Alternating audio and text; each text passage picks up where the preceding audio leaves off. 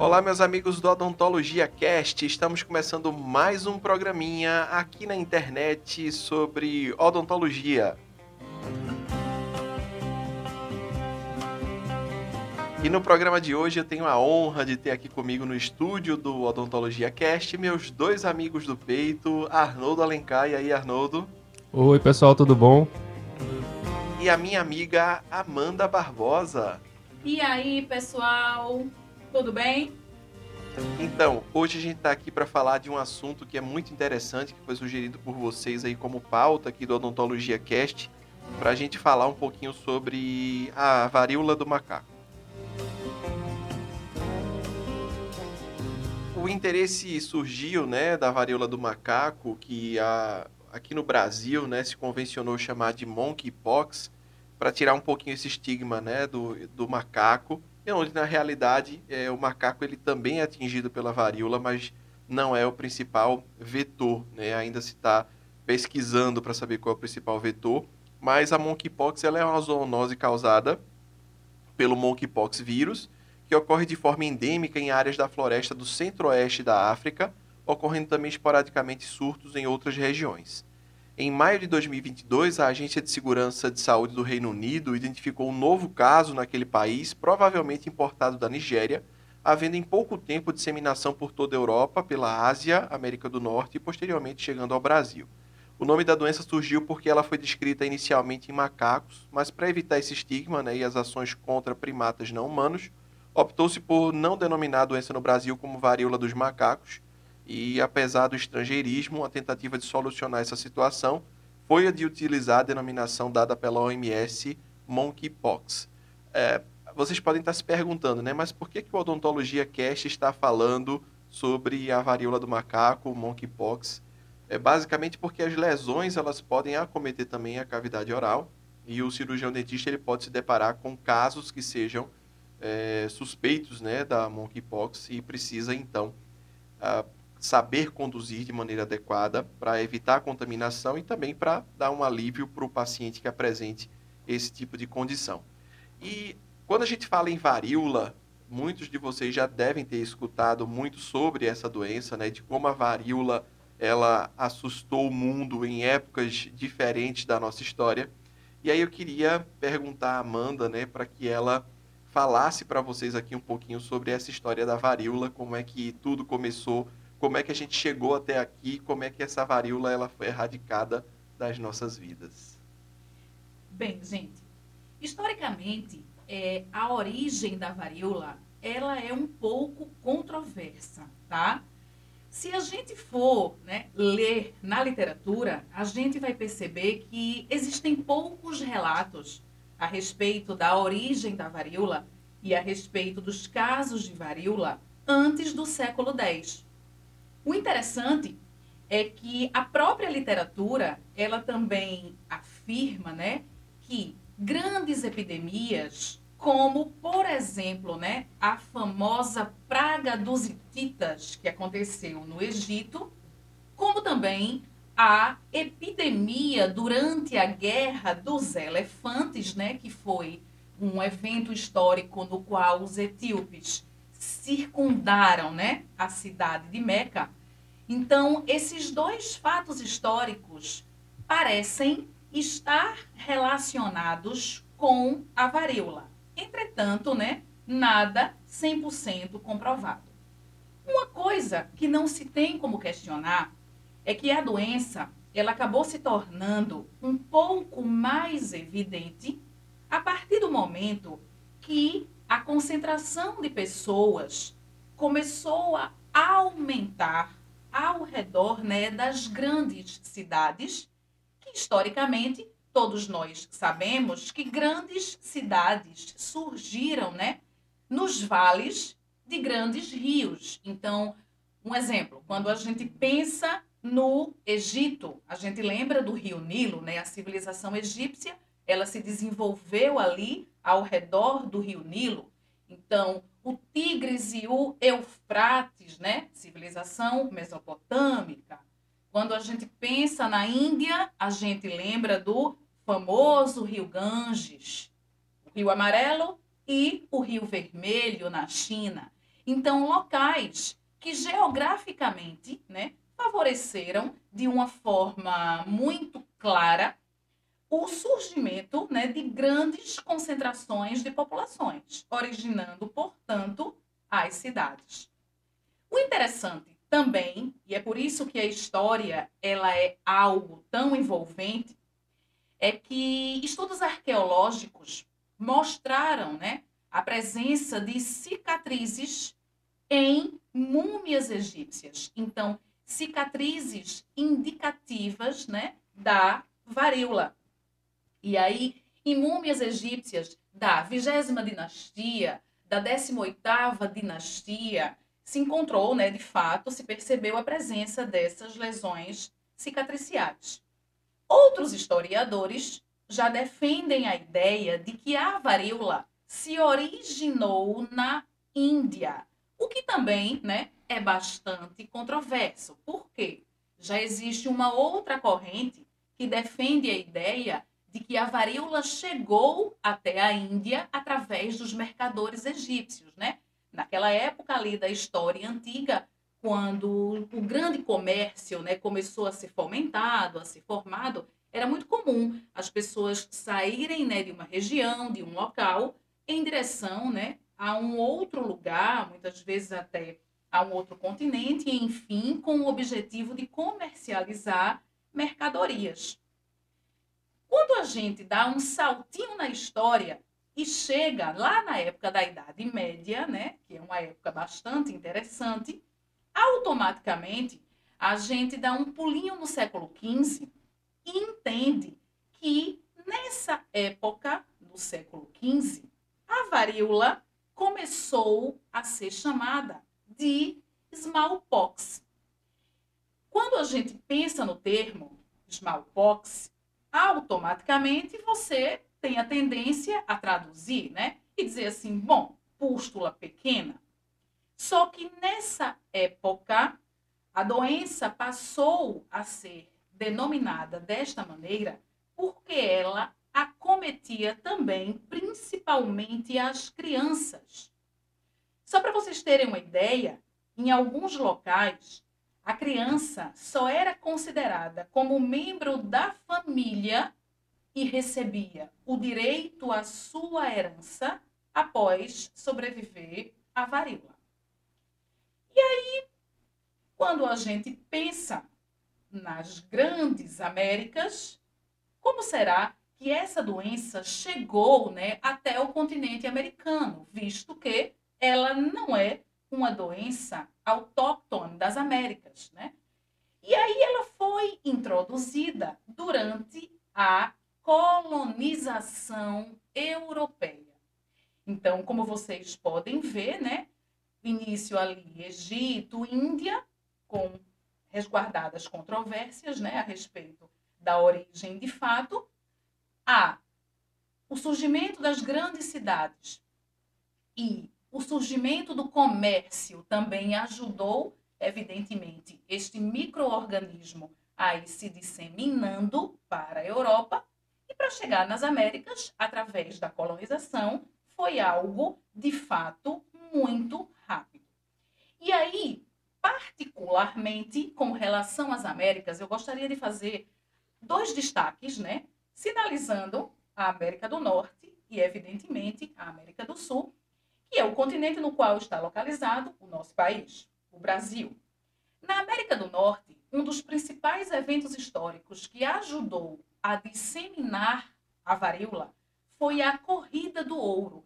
Então, a Corrida do Ouro, ela historicamente foi uma condição sine qua non, uma condição imprescindível para que esta doença se interiorizasse né, em toda a América do Norte. O interessante é que a varíola, ela do ponto de vista histórico e do ponto de vista do desenvolvimento mesmo, né, do continente norte-americano, ela teve um peso extremamente relevante. Só para vocês terem uma ideia, as pessoas na época tinham tanto medo, né, de contrair a varíola que os jovens que pertenciam àquele local, né, à América do Norte, eles se recusavam a ir para a Europa, inclusive renunciando ao estudo, porque eles tinham medo de sair da América do Norte e ir para a Europa, né, no qual, na época, a quantidade de casos de varíola ela era muito maior. E aí, evidentemente, isso, inclusive, influenciou para o surgimento das primeiras faculdades norte-americanas. Porque a partir do momento que eu, enquanto jovem, não quero sair da América do Norte e não quero ir para a Europa, né, para não contrair varíola, eu deixei de estudar. Então, se eu não vou até o estudo, eles pensaram então em solucionar o problema e as primeiras faculdades norte-americanas foram fundadas também exatamente né, nessa época. Quando a gente pensa na América do Sul, e aí o grande destaque é para o nosso país, é para o Brasil, o primeiro surto de varíola aconteceu em 1555, quando a doença foi introduzida né, na região do estado do Maranhão por colonos franceses. Então, os primeiros casos aconteceram ali através né, dos colonos franceses que trouxeram, que vieram contaminados para o território nacional. Mas, historicamente, a gente tem também dois grandes eventos que influenciaram né, a varíola a tomar, a de fato acometer todo o território do Brasil. E aí eu gostaria de destacar o tráfico dos escravos, né, quando a gente lembra dos grandes navios negreiros que vinham naquelas os negros vinham naquelas condições, né, subhumanas, e automaticamente você tinha ali um espaço muito pequeno, sem circulação de ar, com pessoas que muitas vezes né, já estavam no período de incubação da doença, ou já estavam até desenvolvendo os primeiros sintomas, então, todos ali, né, muito juntos, uma grande quantidade de pessoas. Então, isso ajudou a também a disseminar a doença no Brasil. Além do trabalho dos jesuítas, né? Os jesuítas eram normalmente padres oriundos da Europa, que muitas vezes também vinham contaminados e quando eles começavam a, é, aquele trabalho né, de evangelização né, dos indígenas, automaticamente também ajudaram a disseminar a doença. E aí chegou um determinado momento que o mundo inteiro começou a ter uma necessidade, inclusive econômica, social, de controlar a varíola. E aí, mais uma vez, destaque para Índia e agora para China, que simplesmente inventaram um método que na época ficou conhecido como variolização. E esse método, ele consistia na inoculação, né, do material derivado, né, das crostas da varíola em pessoas que até então estavam sadias. E qual era o objetivo deste procedimento? Era reproduzir a doença em um ritmo muito mais brando do que quando a doença naturalmente acometia o indivíduo. E o que os indianos, né, e os chineses observavam era uma coisa muito clara, que hoje em dia para a gente é algo muito óbvio, mas que na época não era. Então eles começaram a perceber que as pessoas que sobreviviam, né, a essas inoculações artificiais, digamos assim, provocadas, não adoeciam novamente quando entravam em contato com pessoas infectadas. A diferença do método dos indianos para o método dos chineses é que os indianos eles utilizavam a via intradérmica para inocular esse material. Já os chineses, eles acabavam utilizando né, a via mais frequente de contaminação, ou seja, simplesmente a inoculação desse material era por via nasal. Tanto é que quando o material era inoculado por via nasal, o quadro ele se desenvolvia de uma forma muito mais intensa no indivíduo que era submetido a este método. E aí, só para finalizar essa nossa conversa histórica, não tem como falar de varíola e não falar do médico inglês Edward Jenner. Edward Jenner era um médico que trabalhava no interior da Inglaterra como um inoculador da varíola. Então, utilizando esse método que tinha sido desenvolvido pelos indianos e pelos chineses. E aí, nas suas inoculações e nas suas observações, Jenner percebeu que as pessoas que haviam apresentado a forma bovina da varíola, né, a cowpox, não tinham sintomas quando eram inoculadas dessa maneira, né? É, como é que eu posso dizer? Dessa maneira provocada, ok?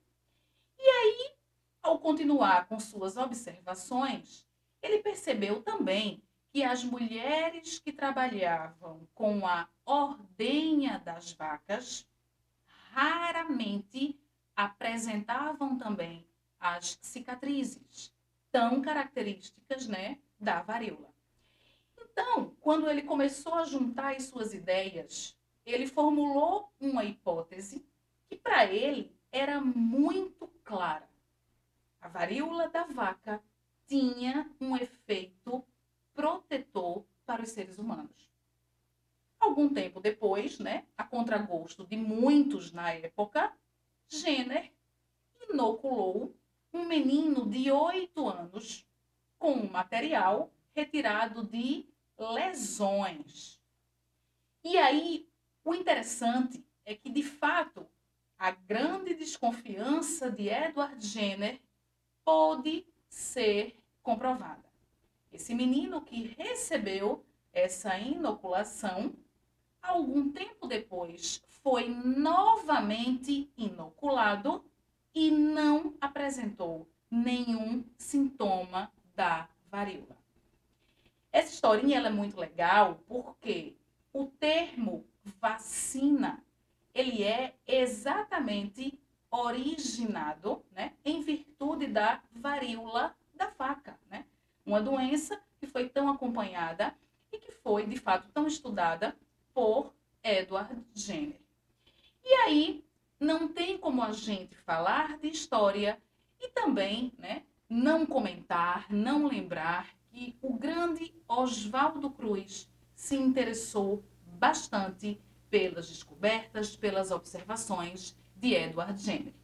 E aí eu passo agora a palavra para o meu querido amigo Arnoldo conversar um pouquinho com vocês a respeito né, deste fato igualmente histórico e importante.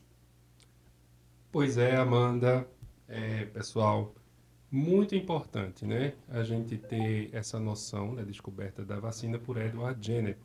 E realmente o grande médico e sanitarista Oswaldo Cruz é o principal responsável aqui no Brasil por introdução, né, pela introdução de políticas de saúde pública e de vacinação. E aí, claro, eu vou falar um pouco sobre a revolta da vacina. E vejam que isso aconteceu, datou, em 1904, baseado em muita fake news, né, que qualquer semelhança, inclusive com contextos políticos atuais, né, remetem a situações parecidas. Oswaldo Cruz, esse grande médico, ele foi estudar microbiologia no Instituto Pasteur, na França. E, obviamente, ao se atualizar nos seus conhecimentos na Europa, ele volta ao Brasil dedicado a erradicar doenças que estavam endêmicas no Brasil, inclusive com muito sucesso, né, na erradicação do mosquito Aedes aegypti, responsável aí pela febre amarela e pela dengue, que já assolava o nosso país no início do século XX. Mas o principal desafio de Oswaldo Cruz era erradicar a varíola, que, como disse Amanda, já estava no Brasil há muito tempo e endêmico em diversas cidades grandes do nosso país. A varíola em 1904, só no Rio de Janeiro, onde estava e era a capital federal do Brasil à época, matou naquele inverno 3.500 pessoas e lotava hospitais. Então, O que que Oswaldo Cruz fez?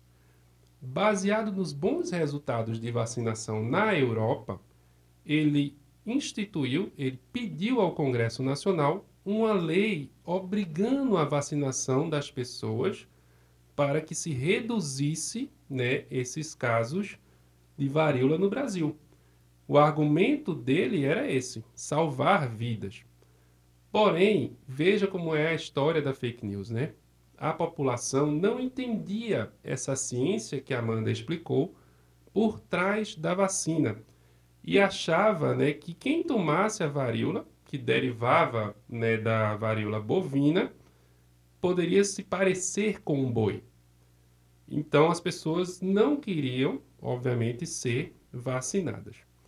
E em 10 de novembro daquele mesmo ano, de 1904, alguns postulantes contra Oswaldo Cruz criaram uma liga contra a vacina obrigatória. E aí relatos da época, de jornais à época, disse que houve de tudo, né? Tiros, gritos, vaia, interrupção de trânsito, destruição de bondes, é, lampiões queimados, edifícios públicos depredados, enfim, o caos se instalou, né? E com essa escalada dos conflitos, vejam a que nível chegou. Em 16 de novembro foi decretado estado de sítio, ou seja, era praticamente realmente uma guerra. E foi determinado, né, o governo determinou que se suspendesse os direitos dos cidadãos para conseguir controlar essa situação. E aí, obviamente, o movimento perdeu força, tá?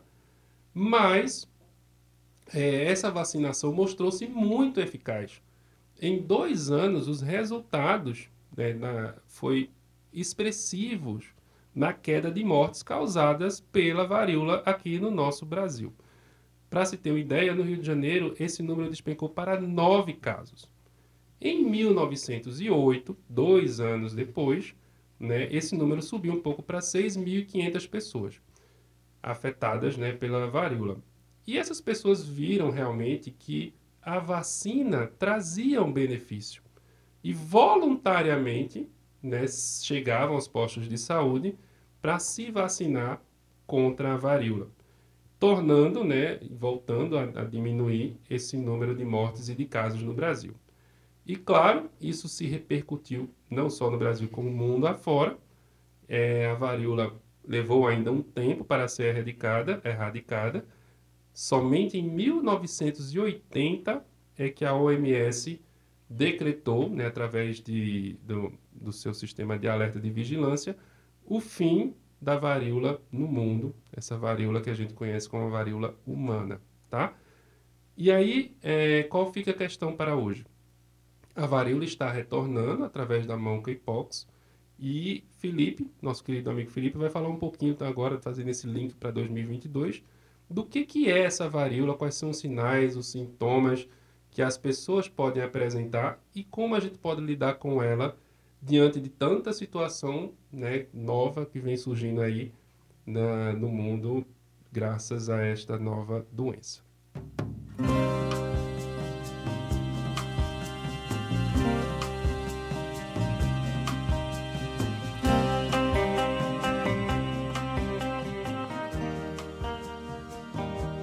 Muito interessante, né? A gente pesquisar e saber aí a história das doenças, né? Principalmente da varíola, é, que a gente tem aí há tanto tempo, né? Acontecendo historicamente é, esses fatos que são é, bem interessantes para mostrar, né? Como é que a gente chegou aqui nos dias de hoje, né?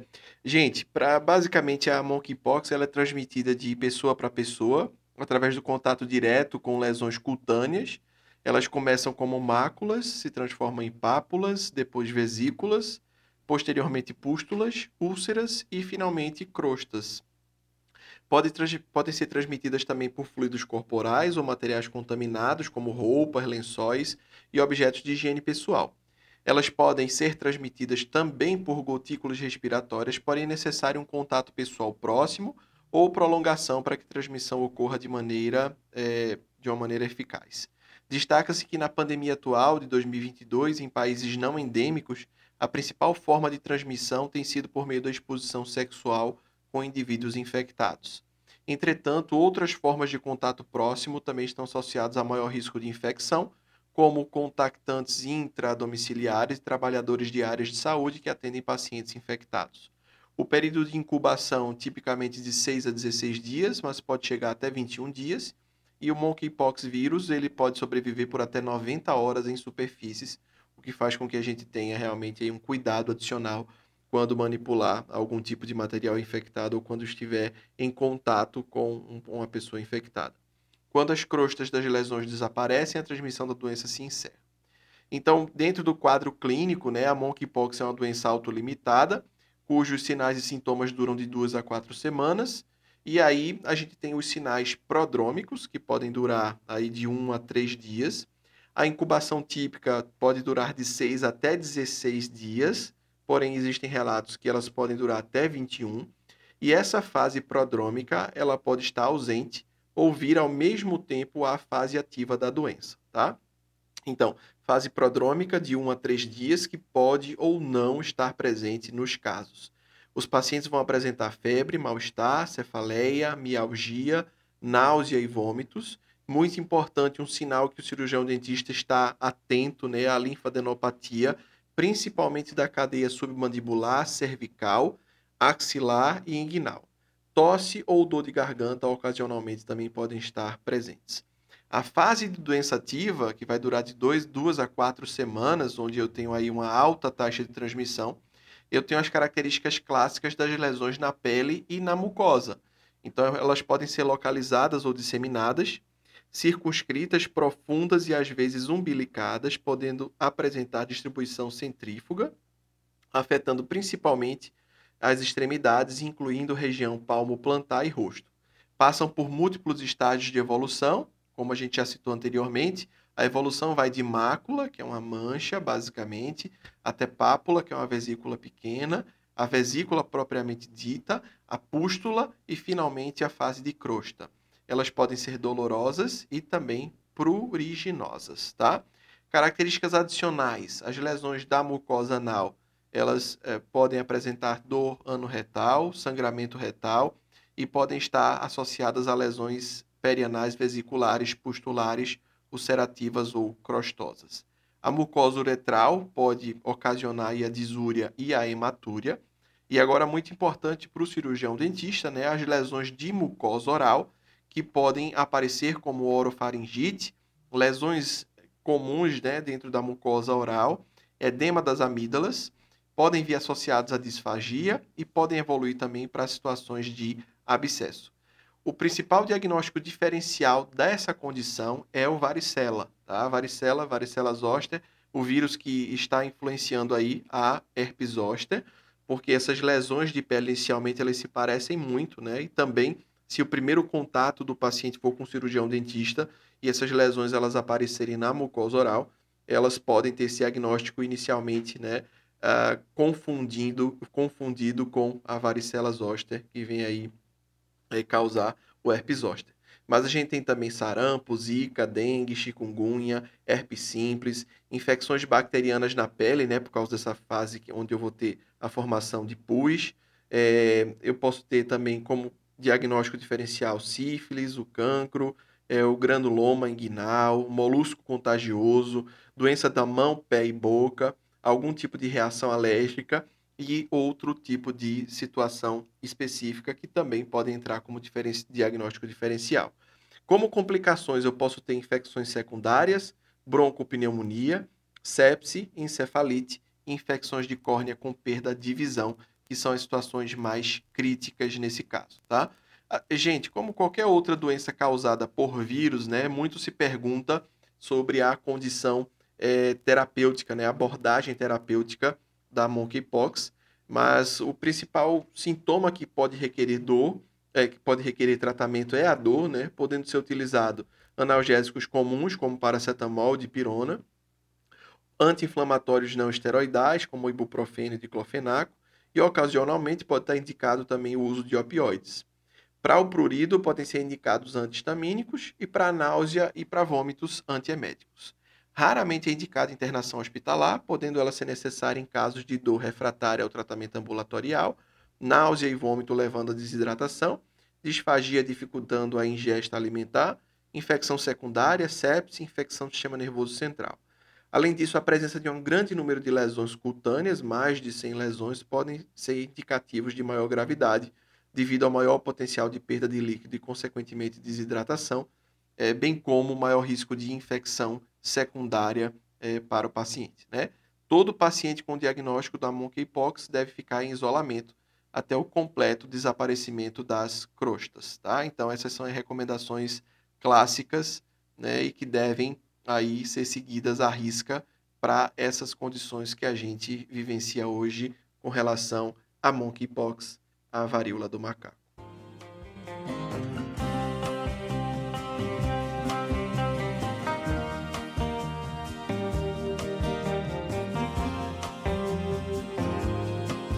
Bom, pessoal, então hoje foi um assunto muito importante e atual. Né? Eu fico muito feliz aqui ter a participação dos meus amigos Arnoldo e Amanda para conversar comigo sobre esse tema. Espero que a gente tenha tirado aí algumas dúvidas relacionadas à doença propriamente dita. Espero que você tenha aprendido também um pouquinho da história da vacina, da varíola e como essas condições elas afetam a gente hoje em dia.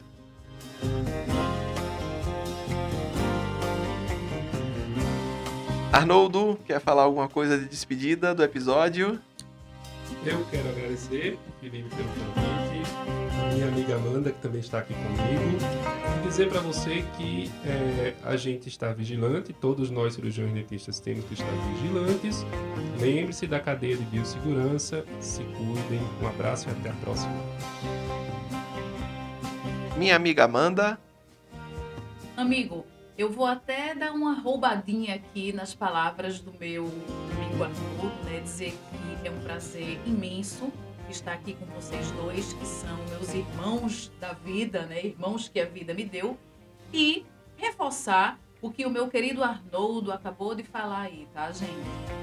Cuidado com a biossegurança, muita responsabilidade e, acima de tudo, enquanto um profissional da odontologia, nunca deixe de estudar, nunca deixe de seguir o que é científico, né, o que tem base científica, porque a ciência sempre vai representar o melhor caminho.